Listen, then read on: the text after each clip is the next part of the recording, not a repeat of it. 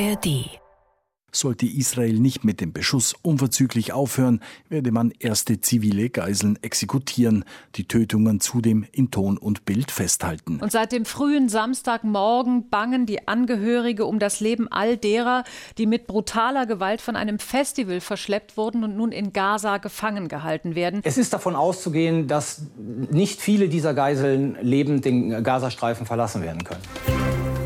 News Junkies Verstehen, was uns bewegt.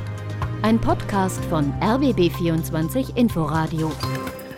Um die 150 Geiseln sollen es sein, die die Hamas in ihrer Gewalt hat und ja, irgendwo im Gazastreifen aktuell gefangen hält. Die israelische Regierung spricht von über 100 Geiseln, andere Quellen sagen fast 200. Also wir wissen nicht genau, wie viele es sind. Aber es sind viele, darunter auch und gerade alte, Frauen, Kinder, auch Soldaten, ganze Familien sollen entführt worden sein während des Angriffs der Hamas auf Israel am Wochenende.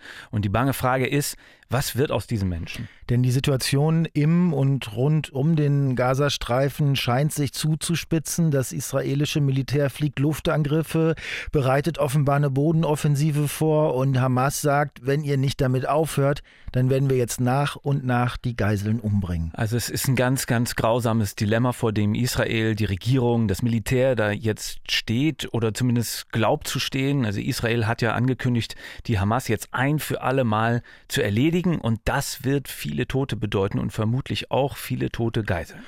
Wenn Israel das aber nicht macht und auf das Leben der Geiseln Rücksicht nimmt, dann wird Hamas immer weiter morden. So scheint zumindest ja ganz offensichtlich die Denke der israelischen Regierung aktuell.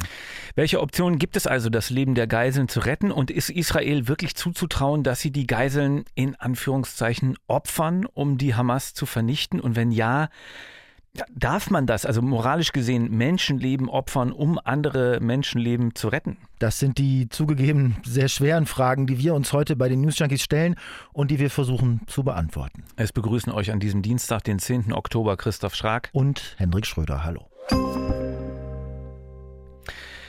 Also, wie ist die aktuelle Lage? Wie ist Stand jetzt am Dienstagnachmittag die Situation? Also, was wissen wir über die Geiseln? Was wurde darüber gesagt, mhm. bevor wir jetzt äh, die ganz großen Optionen angucken, die es ja. jetzt gibt und, und natürlich auch darüber diskutieren wollen, was jetzt eigentlich ja moralisch richtiges ja. Handeln vielleicht wäre? Also, israelische Zeitungen schreiben, das habe ich aktuell gefunden, von 170 Geiseln. Die israelische Regierung sagt, es sind mindestens 100. Es sind auch Soldaten dabei, aber es sind eben auch, wir haben das im Intro schon gesagt, wahnsinnig viele Zivilisten. Zivilisten, es sind Kinder, es sind sogar Babys, die als Geiseln genommen worden äh, sind. Die sind versteckt im Gazastreifen irgendwo und die Hamas sagt aktuell, die Geiseln seien, Zitat, äh, im Einklang mit den Vorschriften des Islam unversehrt gehalten worden und es gehe ihnen gut noch, kann man vielleicht sagen, und, und hoffen, denn die Lage im Gazastreifen wird sich enorm zuspitzen. Also das ist ja jetzt schon absehbar. Israel bewegt gerade jede Menge Truppen an die Grenze und bereitet offenbar eine Bodenoffensive vor. Und begleitet wird das von Luftschlägen, die jetzt schon gegen Ziele im Gazastreifen ja. geflogen werden. Also der Gazastreifen soll ja komplett abgeriegelt und von der Außenwelt, äh, Außenwelt abgeschnitten werden. Also kein Strom mehr, keine Lebensmittel mehr, kein Treibstoff mehr. So hat das ganz martialisch der israelische Verteidigungsminister gesagt. 300.000 Reservisten äh, wurden mobilisiert und zusammengezogen, um das also durchzusetzen. Und Israels Ministerpräsident, der hat dann wirklich ganz harte Worte benutzt, finde ich. Äh, der hat nämlich gesagt, was die Hamas erleben wird, wird hart und fürchterlich sein. Was wir unseren Feinden in den kommenden Tagen antun werden, wird in ihnen für Generationen nachhallen. Ja, und das israelische Militär hatte den Zivilisten in Gaza sogar empfohlen, schnell noch nach Ägypten zu fliehen. Der Grenzübergang nach Ägypten war wohl eine Zeit lang noch geöffnet geöffnet, ist jetzt aber auch dicht. Also da sitzen zwei Millionen Menschen jetzt in der Falle. Darunter übrigens äh, auch 300 internationale Mitarbeiter mhm. der Vereinten mhm. Nationen, die im, im Gazastreifen Notunterkünfte und sowas betreiben und die auch nicht mehr rauskommen jetzt. Darunter übrigens wohl auch mindestens eine Deutsche, 14 Franzosen und ein italienisches Ehepaar. Also es sind nicht nur Israelis, das ist ja in diesem Fall nicht ganz unwichtig. Kommen wir nachher vielleicht noch drauf. Also Frage 1 ist, was will die Hamas mit den Geiseln? Also das war ja Teil des Überfallplans, ganz offensichtlich möglichst viele Menschen zu töten und aber auch möglichst viele Geiseln zu nehmen. Und Frage 2 ist, welche Chance es jetzt überhaupt geben kann, dass die Geiseln überleben. Mhm. Naja, zu Frage 1, die Hamas hat ja schon gesagt, dass sie die Freilassung aller also wirklich aller sämtlicher palästinensischer Gefangener aus israelischen Gefängnissen erreichen will. Das sind laut israelischen Menschenrechtsorganisationen so um die 4500 Gefangene, palästinensische Gefangene in israelischen Gefängnissen aktuell. Und äh, zusätzlich zu dem hat die Hamas ja auch schon ein konkretes Angebot gemacht. Die haben ja gesagt, wir lassen einige ältere Frauen frei, also äh, ältere Frauen unter den Geiseln, wenn ihr so ganz bestimmte inhaftierte Leute von uns aus dem Knast lasst. Da ging es erstmal so um, um die 30, 30 Leute, die sie gerne frei mhm. haben wollten. Ich habe jetzt leider nichts gefunden, wie das weiterging. Aber äh, Matthias, also es ist wahrscheinlich in der Schwebe auch noch aktuell, ähm, aber Matthias Schranner, der ist Spezialist für Geiselnahmen und war früher Berater fürs FBI und auch fürs Bundesinnenministerium. Der hat gesagt, ähm, dass dass das einzig Positive zu bewertende bei der Sache wäre, dass man weiß, mit wem man reden muss. Es gibt einen Vorteil, wenn man so, so sagen mag. Äh, man, man, weiß, mit wem man es zu tun hat, man kennt den Gegner. Äh, Hamas ist sehr stark hierarchisch organisiert, also man weiß, mit wem man reden muss, damit man zu einer möglichen Einigung kommen könnte. Hm. Also wenn Hamas das erreichen würde, also die Befreiung von 4500 Gefangenen, das wäre ja quasi für die ein riesiger Erfolg. Ja, also wenn, wenn, wenn die von der, von der palästinensischen Bevölkerung dann sagen könnten, seht her, wir haben sämtliche Gefangenen befreit, Allerdings ist das nach allem, was wirklich jetzt alle Beobachter durch die Bank sagen, offenbar ja völlig undenkbar, dass sich die israelische Regierung darauf einlässt, also ja, halt wirklich alle freizulassen. Das stimmt wahrscheinlich. Also Gajil Talshir, der ist von der Hebräischen Uni in Jerusalem, äh, der hat sich geäußert äh, in einem Interview mit dem ZDF und hat gesagt, die, also die Regierung ist gemeint, die wollen den Gazastreifen platt machen und nicht Gefangene austauschen. Also mhm. Prioritäten sind da schon relativ klar, sagt er. Das ist ja historisch auch einmalig, dass die israelische Regierung so sehr jetzt mit, mit Rechten, mit religiösen Hardlinern besetzt ist. Äh, also, dass die jetzt mit einer Hamas verhandeln könnte über ja, was auch immer eigentlich. Das würde eigentlich dem, was mhm. diese Zusammensetzung da bisher an national-religiösem Weltbild ja. ähm, äh, zur Schau gestellt hat, ja völlig widersprechen. Also jetzt mal ja, die Partner, mit denen Netanyahu rea äh, regiert. Auf der politischen Seite auf jeden Fall, aber vielleicht darf man dabei nicht die Bevölkerung vergessen. Ne? Also mit Sicherheit mhm. ist das auch was, worauf Hamas Hamas setzt, weil du hast die weinenden Angehörigen im Fernsehen, die bitten und flehen, die sagen, bitte tut unseren Liebsten nichts, ähm, die die Regierung und das Militär anflehen, bitte holt sie da raus. Und wenn du dich erinnerst, das war schon mal so 2006, da gab mhm. es den Fall von äh, Gilad Shalit, ähm, junger Soldat, der damals von der Hamas entführt wurde und da stand die Bevölkerung also massiv auf der äh, Seite zu sagen, ähm, rettet, rettet diesen Jungen, rettet das Leben dieses Jungen und tut alles, dass er da lebend rauskommt. Ähm, können wir ja später auch nochmal drüber sprechen, wie das dann ausging. Also der zweite Grund für die Entführung und Geiselnahmen war ja mit Sicherheit, äh, dass Hamas, also das Kalkül sozusagen, dass Hamas die Geiseln als lebende Schutzschilde gegen Luftschläge halten will. Also ja. das, das, hat die Hamas-Führung jetzt ja auch angedroht für jeden nicht angekündigten Luftschlag, also wo sozusagen nicht vorher Bescheid äh, mhm. gesagt wird, dass Leute da fliehen können. Ja gegen zivile Einrichtungen töten wir eine Geisel. Und die Tötung, die werden wir auch in Ton und Bild festhalten und verbreiten. Ja. Es ist so grausam, ne? Also die Ankündigung auch in Ton ja. und Bild festhalten und also man will sich das gar nicht vorstellen, was da passiert. Ähm, äh, aber es gilt auch für dieses Szenario im Grunde, was als Einschätzung auf eventuellen Gefangenenaustausch auch kam. Mhm. Äh, die Armee will da jetzt rein, koste es, was es wolle. Äh, Jakov äh, Amidror, von dem habe ich auch ein, ein, Statement gefunden, das ist der ehemalige Sicherheitsberater von Ministerpräsident Netanyahu und der meinte in dem Interview, die Geiseln werden die Regierung nicht davon abhalten, den Gazastreifen zu bombardieren, bis Hamas zerstört ist. Weißt du, was Bundeswehrprofessor und Militärexperte Carlo Massala spekuliert? Also mhm. da kommen wir jetzt auch langsam dann an den Knackpunkt oder, oder weniger lapidar ausgedrückt an das ganz große Drama und Dilemma. Also Massala sagt, der israelische Inlandsgeheimdienst Shin Bet, der wird jetzt versuchen rauszubekommen, wo die Geiseln versteckt sind, wo sie gefangen gehalten ja. werden. Und wenn die das schaffen, dann wird es Kommandoaktionen geben, um die zu befreien. Mhm. Wenn sie den Standort der Geiseln nicht rausbekommen, dann wird Israel seine Bodenoffensive trotzdem starten. Also hier, das hat er den Tagesthemen erzählt, Carlo Massala. Also wir haben vor ähm, ein paar Stunden die Nachricht bekommen aus dem israelischen Sicherheitskabinett, dass Israel sich nicht darum bemühen wird, sozusagen die Geiseln frei zu bekommen, sondern die Bodenoffensive durchführen wird und nicht auf das Leben der Geiseln Rücksicht nehmen wird. Äh, die Hamas ihrerseits hat angekündigt, dass mit weiteren Luftschlägen die Zivilisten im Gazastreifen treffen, Geiseln ermordet werden. Ähm, man, es ist davon auszugehen, dass nicht viele dieser Geiseln lebend den Gazastreifen verlassen werden können. Also wenn die israelischen Streitkräfte jetzt den Gazastreifen bombardieren mit ihrer Offensive ja. oder vielleicht sogar reingehen, dann heißt das ja, sie opfern die Geiseln. Also es ist ja klar, erstens hat die Hamas gesagt, sie töten die Geiseln, wenn Luftangriffe geflogen werden. Und, und selbst wenn sie es nicht macht, dann nimmt das israelische Militär in Kauf, dass bei der Offensive, bei den Luftangriffen äh, die Geiseln dann sterben. Mal ganz abgesehen davon, dass die meisten Menschen, die in Gaza dauerhaft leben, ja auch Zivilisten sind. Ne? Ja. Und dass, dass deren Tod ja auch in Kauf genommen wird beim Beschuss. Also das ist dann der Preis, den sie bereit sein müssen zu zahlen bei einem Angriff, äh, die, die Israelis. Oder was willst du damit sagen? Naja, ich finde das einfach, äh, einfach ganz äh, einfach gesagt entsetzlich, worüber wir da sprechen. Also ich meine, da, da sind Leute von Terroristen entführt worden, wenn wir jetzt mal auf die Geiseln gucken. Und jetzt gilt ihr Leben auf einmal nichts mehr, weil man unbedingt diese Vergeltung will gegen die Terroristen. Also das heißt, die Geiseln werden in dem Fall einfach geopfert. Ja, wofür eigentlich? Für Rache oder wie?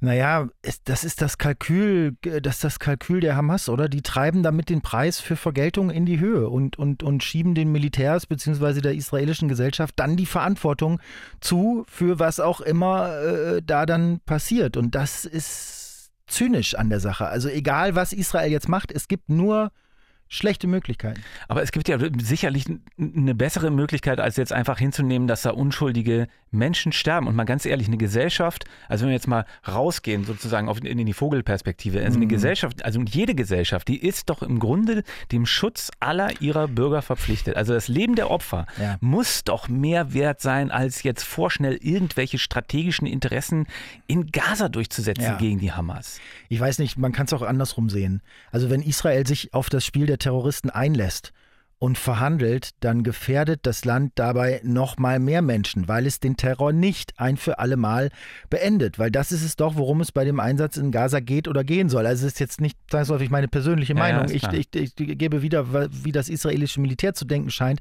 oder auch die Regierung. Äh, die wollen die Hamas ein für alle Mal vernichten. Und im Grunde ist das doch weißt du, wie bei diesem berühmten Beispiel mit dem Zug und der Weiche, weißt du, wo, wo ja. du, wo du keine Ahnung. mit dem Flugzeug, ne, also auf jeden, ja, ja, so, also du hast, äh, du hast so einen, so, so einen Unfall, egal wie du die Weiche stellst für den rasenden Zug, es wird einen Unfall geben, nur wenn du die Weiche so lässt, wie sie ist, dann sterben 100 und wenn du sie anders stellst, dann sterben zwei. Hm. hm okay, ja. Und vor so eine unmögliche Wahl stellt die Hamas Israel mit dieser, mit dieser Geiselnahme. Ja, also das heißt, die Option ist jetzt was? In Gaza einmarschieren, alle Geiseln opfern, sowie ja auch äh, Hunderte, Tausende vielleicht unschuldiger Palästinenser, weil man sich ausmalt, dann ist der Terror weg und das Problem für immer und ewig gelöst. Und oder wenn nicht, wenn wir das nicht machen. Da, ja, der Hamas weiteren Terror ermöglichen und sie davonkommen lassen, sie einfach weitermachen lassen äh, oder mehr noch ihnen noch mehr für die Geiseln anzubieten, weil das würde doch bedeuten, den Terror dann zu belohnen und zu akzeptieren,